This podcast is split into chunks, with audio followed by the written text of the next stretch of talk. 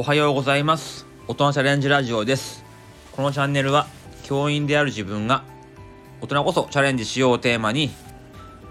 教員の枠にとらわれず日々挑戦したり行動したりしていることについてお話をしていきます。え本日は12月29日の金曜日ですね。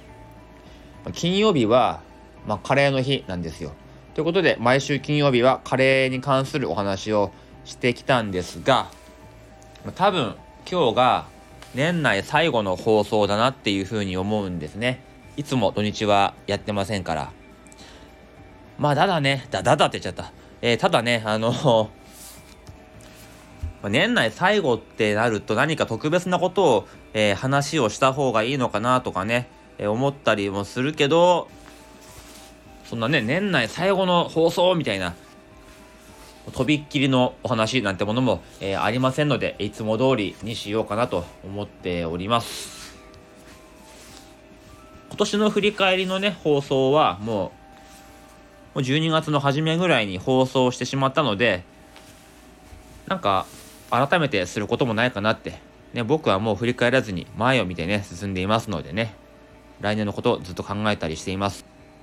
え今日のお話は、まあ、年末大掃除なんてこともね、考えてる方いらっしゃると思うんですが、えー、物の整理、断捨離だけじゃなくて、行動や予定の断捨離も必要だよなって。予定とか行動、まあやることリスト、詰め詰めなのも良くないよなって話をしたいと思います。まあ、これはね、まあ2日前ぐらいの話に遡るんですが、水曜日の午後から僕は仕事納めということでお休みになりました。で、まあ、子供もね、29日、まあ、今日からお休みなんですよ、子供も。だから、もうずっとお正月から冬休み終わりまで、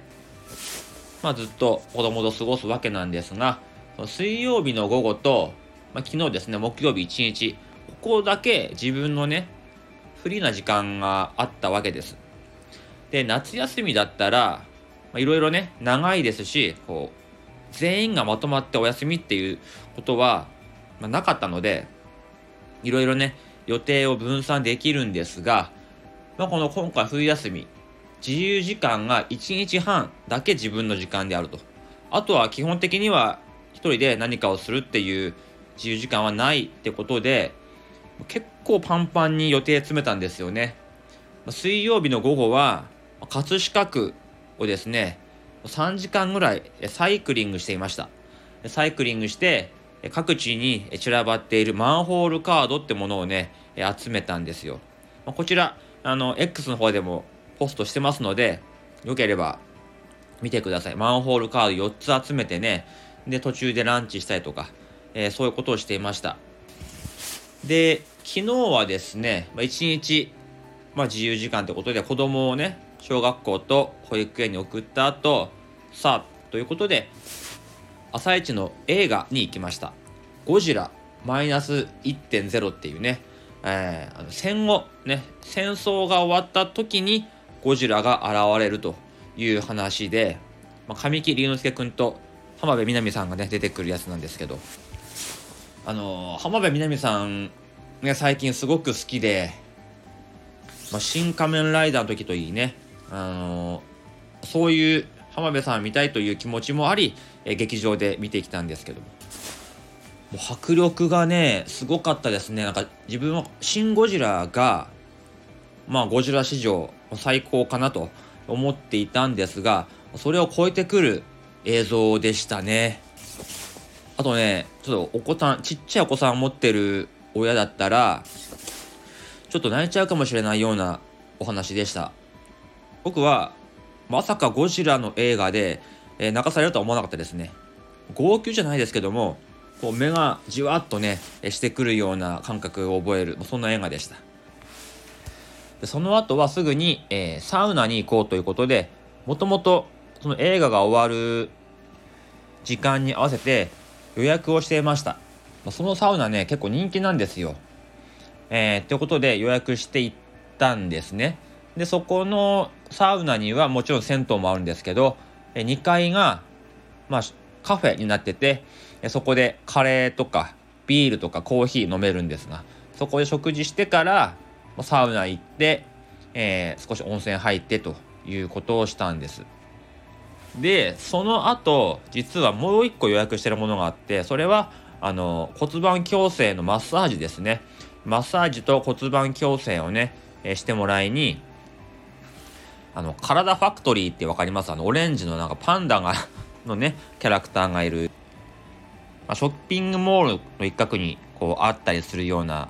ありますよね。体ファクトリー。そこへ行ってきたんですね。そこで1時間、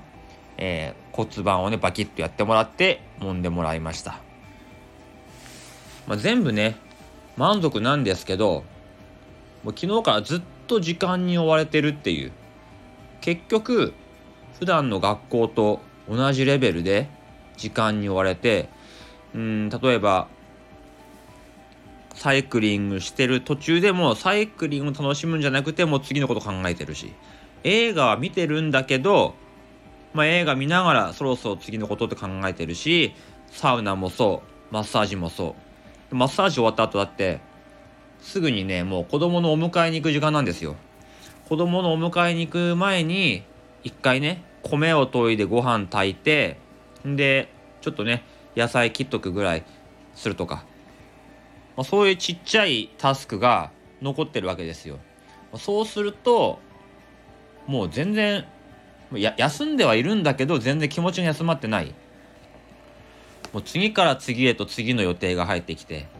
あああの温泉良かったなとかカレー美味しかったなとかそういう気持ちになる前にもう次のこと考えてる。だから今日だってもういろんなことやったなーって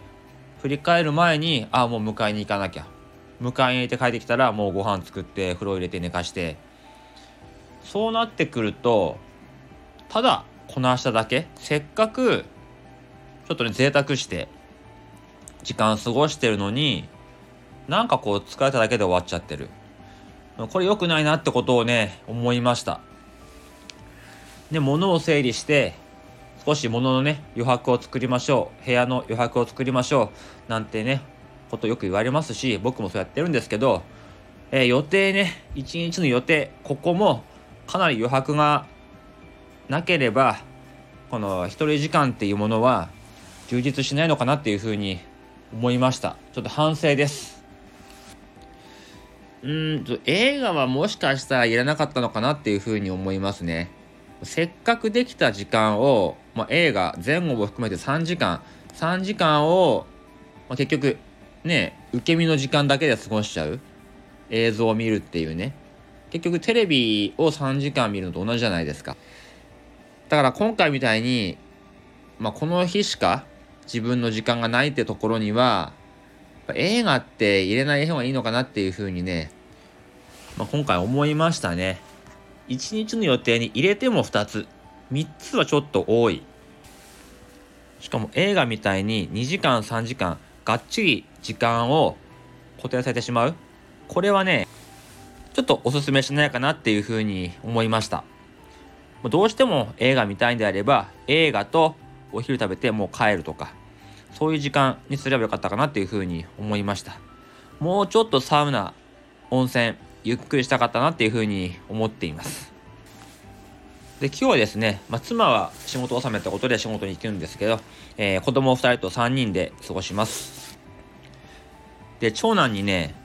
今日3人だけどどうやって過ごすって聞いたらどっか遊びに行くって聞いたらすごいですよ長男。なんかあまり遊びに行っちゃうとママに悪いから、まあ、近くの公園とかでいいよっていうふうに言うんですよ。めっちゃ優しいなと思って。僕的にはガミガミ言う人がいない時に3人でパーッと遊ぼうぜっていう気持ちで 言ったんですけど長男はそうじゃなくて遊ぶんだったら4人で遊びたいと、ね、3人だけ遊ぶのはママに悪い。何ですかこの小学校1年生。すいません。本当に申し訳ないですすごいですよね気の使い方が優しい優しい男が一番ですよね、えー、そんな子たちとですね、今日は一日遊ぼうと思います。はい、ということで、えー、本当に今日で年内の最後の放送となると思いますので、ここで、えー、ご挨拶したいと思います。1年間、えー、お聴きくださって本当にありがとうございました。えできれば、ね、元日一発目放送したいなというふうに思っていますので、えー、また聞いていただければね、いいと思います。それでは、良いお年をお過ごしください。今日はこの辺でおいとまいたします。では、また来年。